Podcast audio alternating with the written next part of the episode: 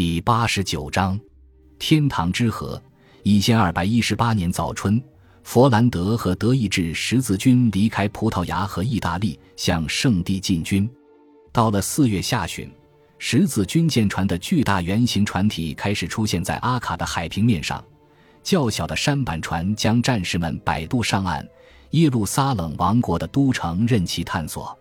十字军通过保护良好的港湾来到繁荣的口岸区。雄伟壮观的圣殿骑士团总部宫殿在此拱卫，意大利商人各式各样的账房和码头居高临下，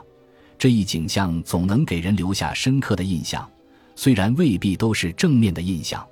法兰西神学家阿卡主教雅克德维特里在当时将这座城市形容为龙生九首，恶斗不休，并且强烈的抱怨生活在那里的人们存在着种种流毒，其中包括基督徒割礼的错误行径。不正规的忏悔方式，用一根手指而不是三根手指画十字圣号；牧师留着奇怪的发型；妇女戴着面纱；通奸、家暴、非法交易毒药、卖淫，以及从动物粪便中制毒的制造商活动猖獗。雅克还为王国的都城是阿卡而非耶路撒冷，以及如此多的神圣地点仍控制在穆斯林手中的事实哀叹不已。他写道。只要拉丁国家拥有四千名优秀骑士，夺回耶路撒冷就轻而易举。这不过是一厢情愿而已。而且，尽管雅克对城市卫生和公共风气抱怨不已，被掩盖的事实却是一千二百一十七年的十字军国家在军事上，如果不是道德上，处于非常稳固的境地。十字军国家的版图与十二世纪相比，的确缩小了不少。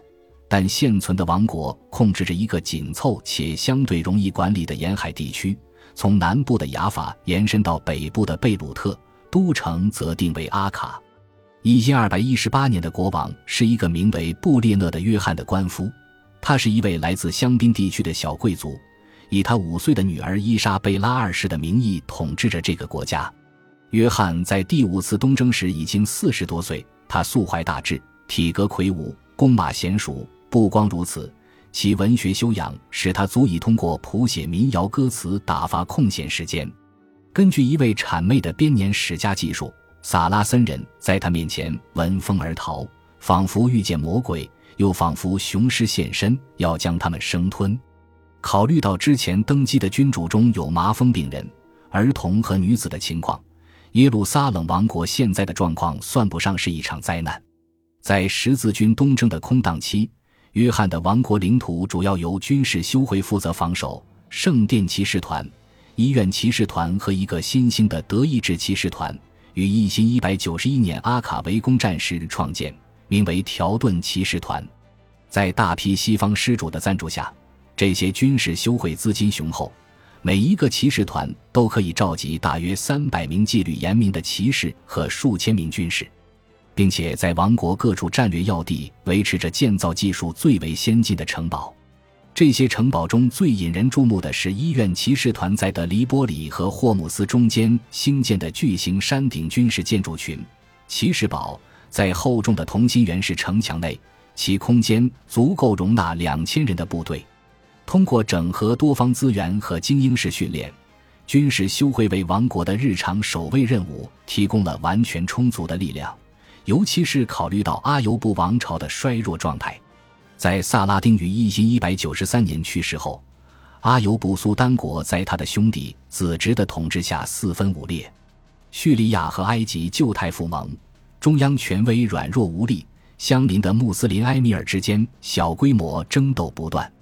而最终继承萨拉丁成为苏丹的阿迪勒则奉行与十字军为邻的政策，为达到这一目的。他通过一系列长期停战协议维持了和平，跨度为1198年至1217年，几乎没有中断。当英诺森三世发动第五次十字军东征时，他描绘了一幅基督教王国濒临绝境的危险景象：东方王国面临着巨大需求，数以千计的基督徒悲惨地身陷囹圄。第五次十字军东征的一大自相矛盾之处在于，尽管其使命刻不容缓。其号召雄辩有力，但比起耶路撒冷王国的实际政治和军事需求，这一运动更紧密地植根于英诺森三世通过大规模的赎罪式朝圣之行来改革教会的愿景。随着科隆的奥利弗和他的同伴们在阿卡上岸，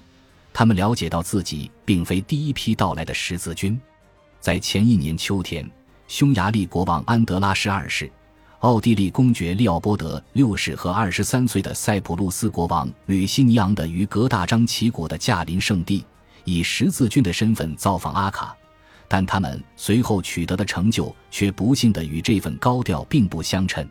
尽管并不缺兵少将，这三位领导人，科隆的奥利弗冷嘲热讽地将他们比作东方三博士，却一味漫无目的地游斗。一二一七年十一月和十二月，他们三次侵入敌国领土，但都一事无成。一次用来调查被穆斯林占领的神圣地点。一次是毫无成效的对塔波尔山要塞发动进攻，而最后一次就干脆是为了觅食和抢劫。而大马士革埃米尔阿尤布王朝在巴勒斯坦的实际统治者阿迪勒之子穆阿扎姆实在是提不起来兴趣与他们作战，地形和气候很快就使他们在冬季行动的荒唐愚蠢暴露无遗。行军本就艰难。而由于需要用骡子和骆驼驮运生病和无法行动的十字军战士，他们的速度变得更加缓慢。白天潮湿多风，黑夜寒冷刺骨。暴露在这种环境里的军队出现伤亡。不久，营地里疾病肆虐。一千二百一十八年初，匈牙利国王安德拉十二世宣布，他因为生病而不得不放弃十字军东征。他于一月初离开。随行的还有塞浦路斯国王于格，结果后者没几天就病亡在路上。为他们效力的战士和朝圣者们剩下的任务就是协助圣殿骑士团。骑士团正在海法和凯撒里亚之间的阿特利特海岸建造一个巨大的海军要塞。这座城堡被命名为朝圣者城堡，是圣地有史以来建造的最好城堡之一。其完工后，有效地消除了来自塔波尔山的威胁。除此之外，就再没有什么可庆祝的了。奥利弗写道：“在这种时刻，明智的十字军战士只能在对全能上帝光荣的不可捉摸感中聊以自慰。常人之眼，他写道，无法看透圣才之深渊。在上一路人马遭受接二连三的厄运之后，抵达圣地的德意志和弗里斯兰十字军决定另辟蹊径。他们在阿卡城内只停留了一个月。”补充钱粮、辎重并修理船只，然后再次出发。一二一八年五月二十四日，耶稣升天节，他们展开船帆，一路向南，目标并不是耶路撒冷王国的另一个港口，而是埃及海岸。在一次战前会议上，布列讷的约翰、奥地利公爵利奥波德六世、科隆的奥利弗和其他人决定，直接进攻圣城是不可能的。用雅克·德维特里的话来说。因为缺少水源，所以在夏季围攻耶路撒冷不可行。与会各方一致同意。阿尤布王朝力量的关键并不在于巴勒斯坦的据点，而在于其对埃及的控制。萨拉森人从埃及获取力量，并因此得以维持他们的富足并占据我们的土地。雅克·德维特里解释道：“如果我们占领了那片土地，就可以轻而易举地复兴整个耶路撒冷王国。”十字军的计划是在尼罗河三角洲登陆并攻占达米埃塔。感谢您的收听，喜欢别忘了订阅加关注，主页有更多精彩内容。